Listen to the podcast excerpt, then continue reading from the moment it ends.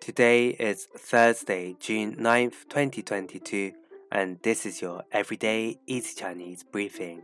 大家好，我是林老师, and in under 5 minutes every weekday, you'll learn a new word and how to use this word correctly in phrases and sentences.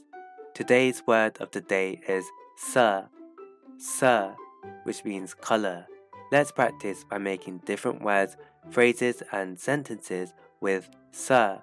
The first word is 出色,出色, which means outstanding. Let's look at each character of this word. 出 means out, and 色 means color. A way of using it in a sentence is 昨天的比赛中，他的表现很出色。昨天的比赛中，他的表现很 出色。Her performance was outstanding during yesterday's match. Another word we can create with 色 is 脸色,脸色. This means facial expression or complexion. Let's again look at each character of this word. 脸 means face and 色 means color. A way of using it in a sentence is 你的脸色看起来不太好。你的脸色 看起来不太好。You don't seem too well today. The speaker is basing his or her judgment on the complexion of the person he or she is talking to.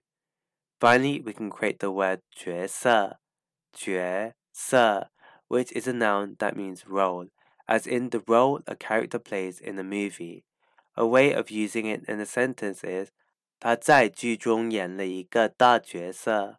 他 在剧中演了一个大角色。